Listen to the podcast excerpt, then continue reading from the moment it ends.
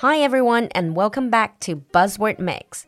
欢迎回到我们的迷你双语板块新词特饮，短短几分钟，让不同段位的你掌握最新最地道的英文谈资。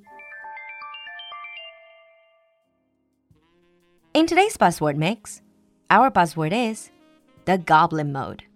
Now, if you have been following TikTok, Instagram, and Twitter lately, chances are you have seen this new trend. 今天的 Buzzword 里 咱们就来聊聊最近在国外的社交媒体很火的一个词，the Goblin Mode，哥布林模式。To understand what that is, we need to understand the original meaning of the word goblin.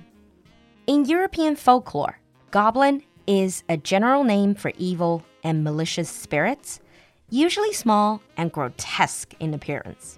在欧洲的民间传说里，就有提到这样一种长相怪异、丑陋的，像精灵一样的类人生物。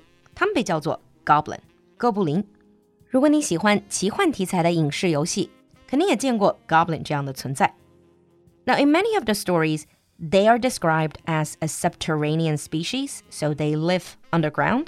They don't really socialize with humans apart from causing them trouble, and they pay zero attention to how they look. 关于哥布林的形象怎么说呢？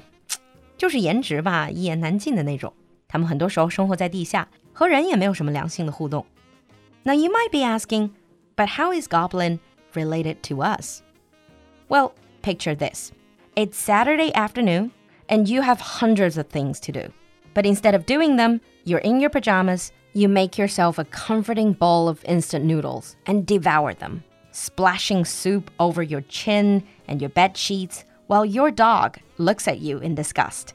比如，你可以想象，在某一个宅家的周末，你穿着睡衣，刚狼吞虎咽下一包泡面，泡面的汤汁滴得你睡衣还有床上到处都是，连你们家狗子都在一边嫌弃你。You've just binged an entire web series and are preparing to start another。你刚干完了一部狗血的网剧，马上连干下一部。You feel a bit like a slob. Look at yourself in the mirror. You're just in goblin mode. 那么恭喜你。 完美达成了你的哥布林模式。So this goblin mode, which is taking the current pandemic-ridden world by storm, is a state of being that is defined by behaviors people got used to during deep lockdown days. 所谓的哥布林模式，就是因为这几年断断续续、长期的疫情宅家，我们已经很习惯的那种居家生活、躺平摆烂的状态。Never getting out of bed never changing into real clothes, grazing from tins or packets instead of cooking, binge watching trash TV, and doom scrolling. 这个模式基本上就是睡衣已然焊在身上，床是主要栖息地，每天在罐头和包装袋里觅食，强迫症一样的刷着垃圾网剧和社交媒体。Although the first use of Goblin Mode seemed to be in 2009, according to Google Trends, the buzzword Goblin Mode started to rise in popularity in February this year and spiked lately. On TikTok, if you search hashtag Goblin Mode, you will see plenty of videos from binge eating junk food in your pajamas to not taking your meds and hoarding weird things just in case you run out. Or it could also be women wearing no makeup and mismatched sweatsuits confessing to the camera.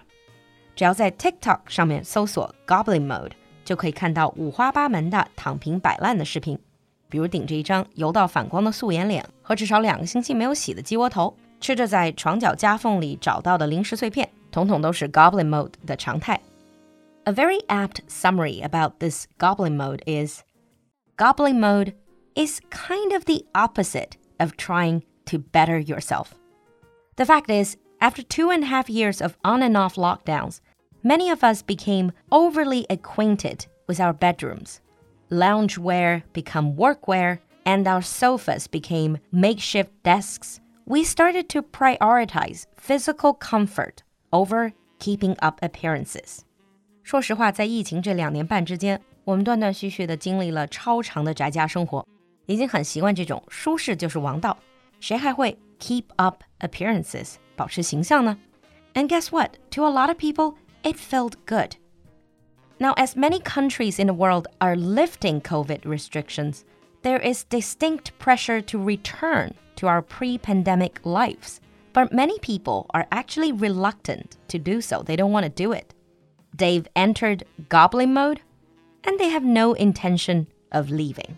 即使是在现在，很多国家已经取消了疫情管控， 但是很多人早已经习惯了这种居家躺平的哥布林模式。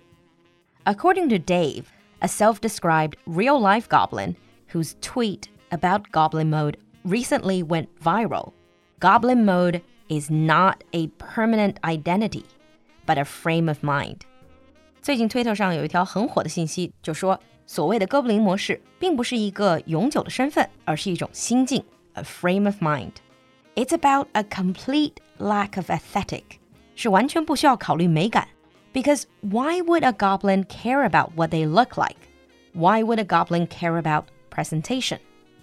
Now, some people say this goblin trend represents a direct departure from the hyper curated social media content of early pandemic days. 有人就说，现在流行的这种摆烂躺平的哥布林模式，和疫情宅家初期那些岁月静好型的视频 形成了鲜明的对比。Back then, everyone was trying to stay positive and training themselves in homemaking skills like cooking, baking, and arts and crafts. But as the pandemic wears on endlessly, the chaos of current events worsens. People feel cheated by the system and have rejected such goals. 但由于疫情越拖越长，世界也出现了各种的不安定和动荡，人们难免开始有了负面和摆烂的情绪。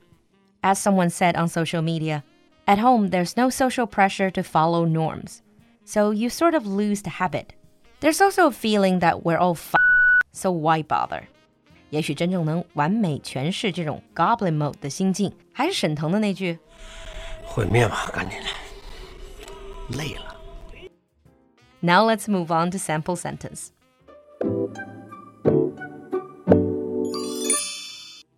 When you're tired of the pressure to look perfect on social media, it is good to slip into the goblin mode from time to time. When you're tired of the pressure to look perfect on social media, it is good to slip into the goblin mode from time to time. 你听懂了吗？关注公众号“露露的英文小酒馆”来获取更多拓展内容。so have you ever gone into the goblin mode？期待你的分享，我们下期见。 六一马上要到了，不给身边的小朋友准备个特别惊喜吗？来酒馆铺子的六一专区，这里不但有各类小朋友日常贴心好物，还有书籍、绘本、Steam 实验套装、显微镜等等等等。顺道也逛逛铺子，随手给家里的成年儿童也带上个好吃、好玩、好用的。毕竟谁还不是个宝宝呢？公众号“露露的英文小酒馆”下方菜单，进入酒馆铺子，来发现最纯真的快乐吧。